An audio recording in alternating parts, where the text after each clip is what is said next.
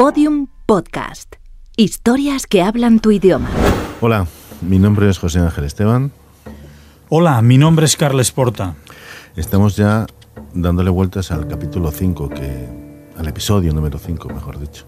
A mí me ha gustado especialmente porque es en el que tengo menor presencia y creo que estamos consiguiendo, estáis consiguiendo sobre todo en la sala de audio, una magnífica fusión entre los personajes que lo explican de una manera maravillosa sin necesidad de que haya un narrador ahí dentro. Yo creo que es que además la evolución de la, de la historia lo permite y lo exige. hay un comienzo en el audio que tiene que tenemos que ayudar a que el oyente se sitúe, conozca a los personajes, conozca los espacios, conozca la situación y luego esas propias situaciones y personajes tienen, tienen capacidad por sí mismas sin que un narrador externo nos vaya indicando qué es lo que tenemos que mirar o qué es lo que tenemos que dejar de escuchar.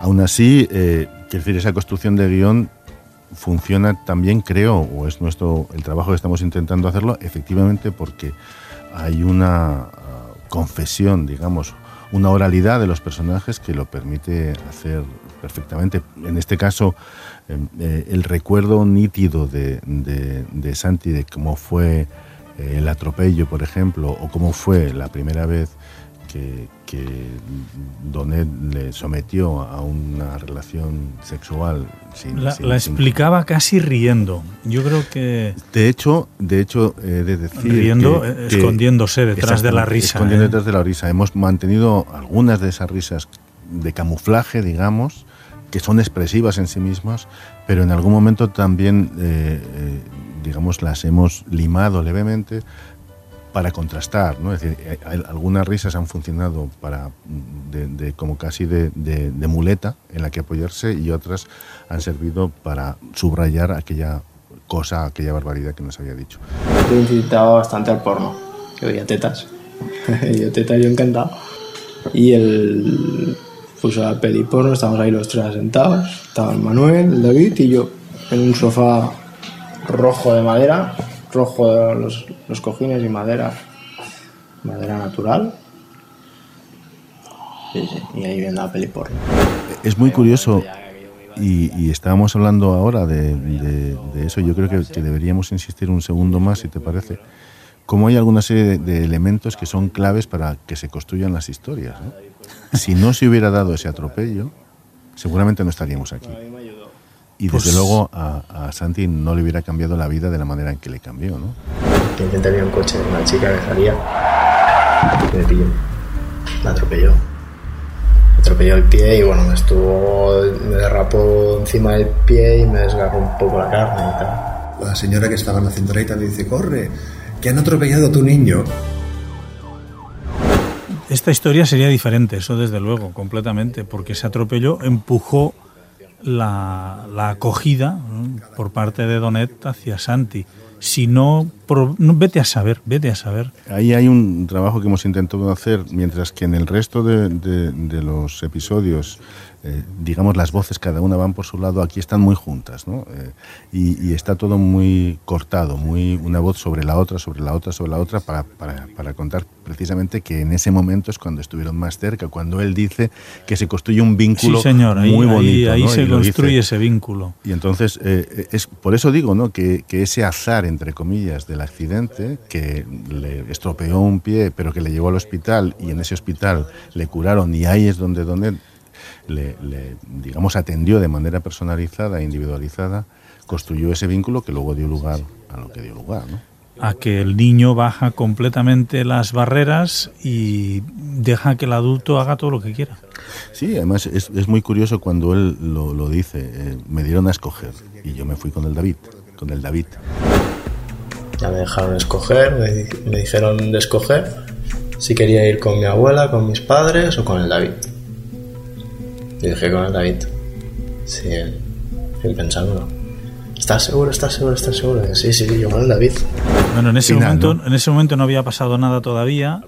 Y desde luego, claro, el, escoger era sus padres biológicos, que madre prostituta, padre alcohólico, no quería saber nada de ellos.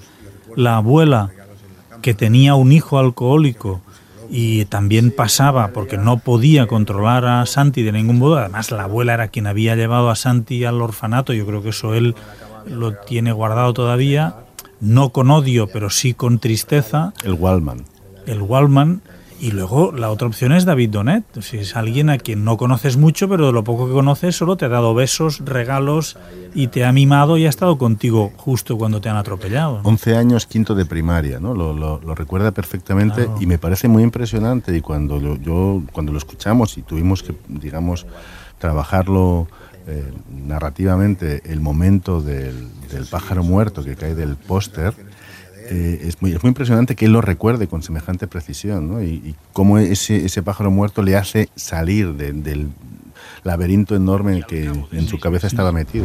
Y no sé por qué, hubo un momento que en un agujero del póster había un nido de pájaros. No sé cómo, cayó un pájaro muerto, ¿sabes? Y a partir de, ¿sabes qué? Dios, supongo yo que será normal. Y entonces ya me levanté, será normal. Yo creo que él se vio en ese pájaro muerto y él dijo, yo no soy un pájaro muerto, punto. Se ha caído del nido, yo no me caigo del nido, me lo como, me olvido y se acabó. Eso, eso realmente, yo creo que, creo que me lo explicaba a mí por primera vez, creo que no se lo había explicado nunca a nadie y le dolía mucho explicarlo, por eso utilizaba esa especie de risa ese, ese disfraz de... Pero lo, explica muy bien, ¿no? Apoyado en el póster del campo de deportes, alejado de todo el grupo. Porque lo ve, yo creo que él cierra los ojos y te lo dibuja. Sí, ¿no? Él insiste mucho en que en que las primera, la primera vez, las primeras veces, todas las veces que ocurrieron, una vez cada semana, dice él, eh, lo ha intentado borrar, pero se acuerda de todo, ¿no? Se acuerda de los flashes, se acuerda de la película de terror. Es muy, muy impresionante que él mismo lo define así, ¿no? Flashes y una película de terror. No se puede añadir mucho más, ¿no?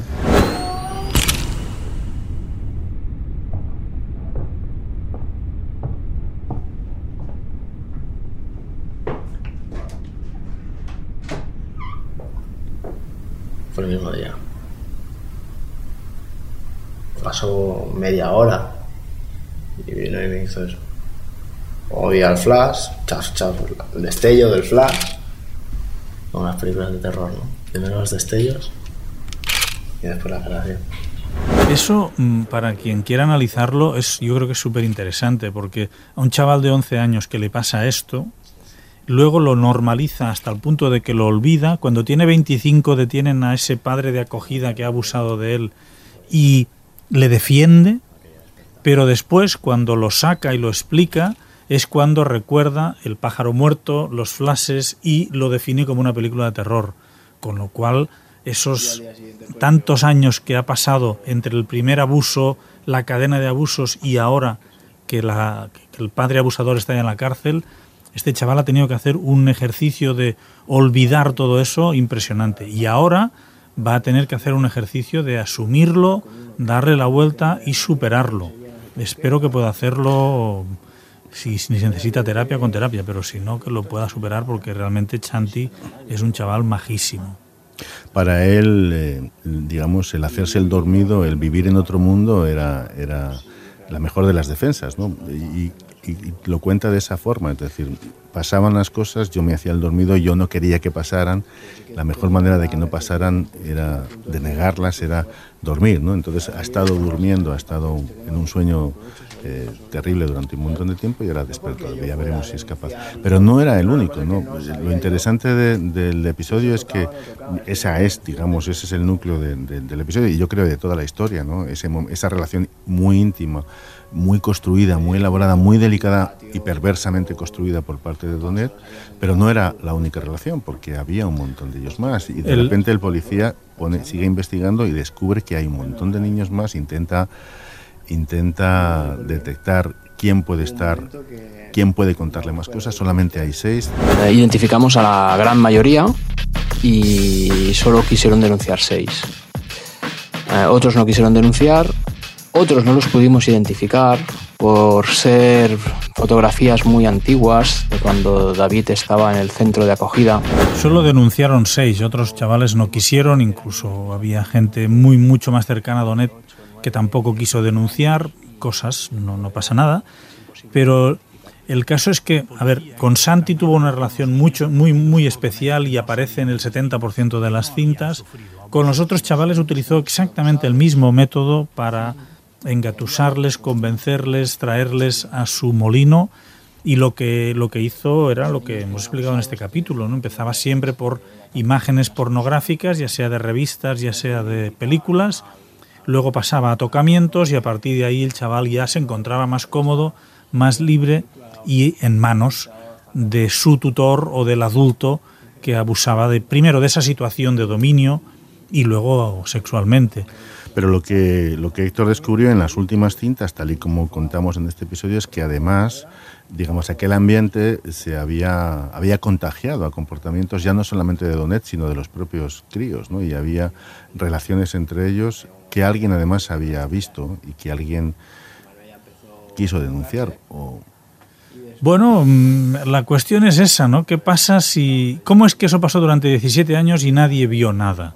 Pues sí, alguien vio algo, pero eh, ¿qué pasó, no? ¿A quién se lo denunció? ¿Cómo es que esa persona que vio cosas no, no, no llegó a la policía ni, ni llegó a nadie que pudiese tomar cartas en el asunto? Pero esa, esa, perplejidad que, que tú tienes respecto a esto, es decir, cómo es que nadie ha visto nada, cómo es que nadie vio nada y nadie ha dicho nada, yo creo que es mucho más eh, radical. Eh, eh, son 17 años de selección de, familias acogedoras, son 17 años de, pasar por, por controles, por, por, visitas, por expedientes, por... De hecho, donde lo explica, es decir, le vieron un montón de, gente durante un montón de años y nadie detectó absolutamente nada. La clave está un poco en el ejemplo de Santi. Él no dijo nunca nada. Ninguno de estos niños dijo nunca nada pero además es que coincidieron una serie de cosas que veremos en los próximos capítulos que hacen el caso todavía más sorprendente, es decir, ¿cómo es posible que pasase esto?